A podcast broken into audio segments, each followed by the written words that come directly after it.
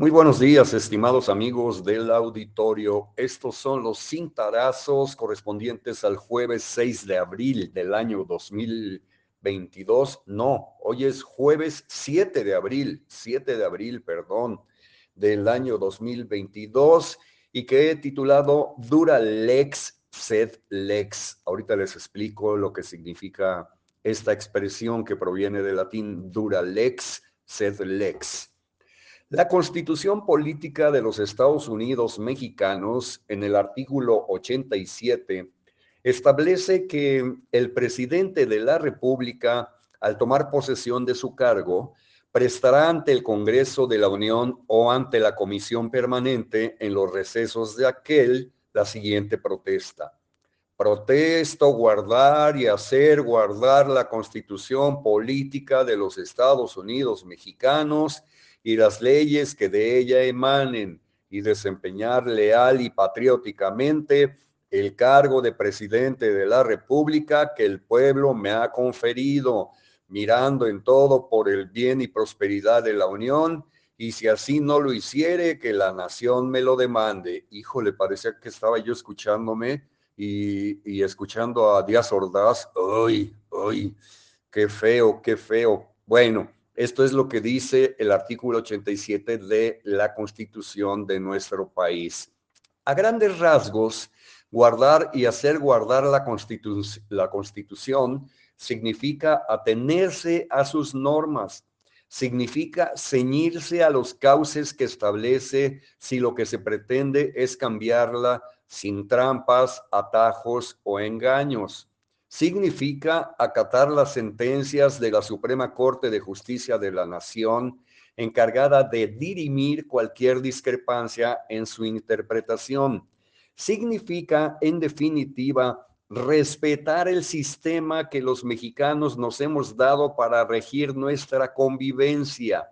Si la conducta de los de a pie, es decir, los ciudadanos comunes y corrientes como usted y yo, ha de encuadrarse en el mercado establecido por ese, en el marco, perdón, en el marco establecido por ese sistema, con mayor motivo han de atenerse a él quienes cobran de nuestros impuestos, quienes son nuestros empleados, vaya.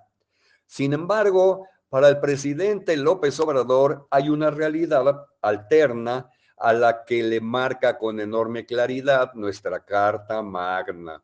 En la conferencia de prensa mañanera correspondiente, este miércoles, es decir, ayer, López Obrador arremetió nuevamente contra la Suprema Corte de Justicia de la Nación, sobajando a sus ministros, considerando además que este cuerpo colegiado esta semana decidirá la constitucionalidad de la reforma a la ley de la industria eléctrica, precisamente en su sesión de hoy.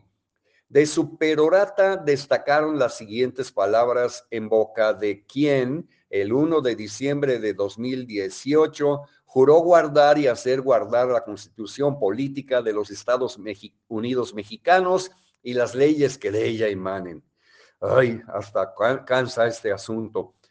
Dijo, los ministros de la Corte también deben considerar que la reforma energética de Enrique Peña Nieto fue aprobada con sobornos a los legisladores.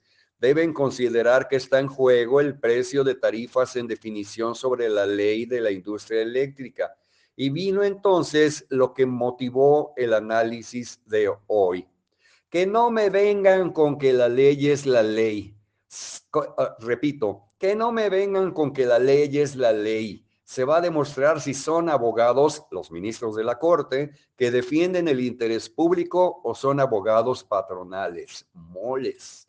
Su referencia a la ley la hizo dos veces, confirmando una vez más su talante autocrático y anhelo de absoluto dominio de los poderes judicial, según se observa, y el legislativo.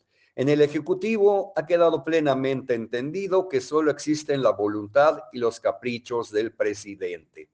Hasta aquí hay suficientes evidencias de que la protesta presidencial prevista en el artículo 87 de la Constitución Política de los Estados Unidos Mexicanos es parte de un gran montaje pero muchas veces quebrantado no solo por AMLO, el político macuspano, sino por la gran mayoría de sus antecesores, quienes jamás cumplieron a cabalidad con esa protesta.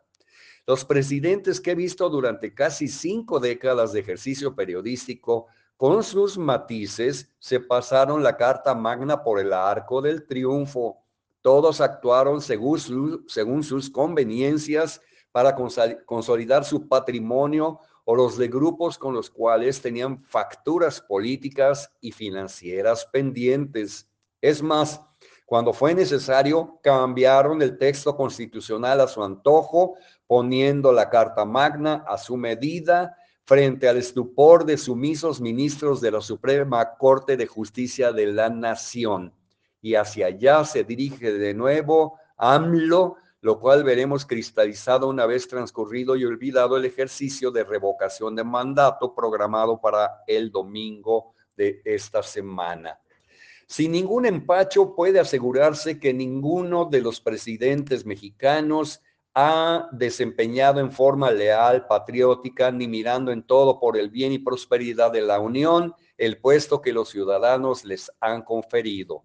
Por supuesto que López Obrador no queda excluido de esta situación, pues desde el inicio de su mandato ha dado muestras de que ignora o hace como que ignora lo que las leyes establecen y pretende hacer lo que le viene en gana. Aquí los que deberían ser un contrapeso y equilibrar el posible abuso serían los otros dos poderes de la federación, el legislativo, es decir, los diputados y senadores, y el judicial, es decir, la Suprema Corte de Justicia de la Nación.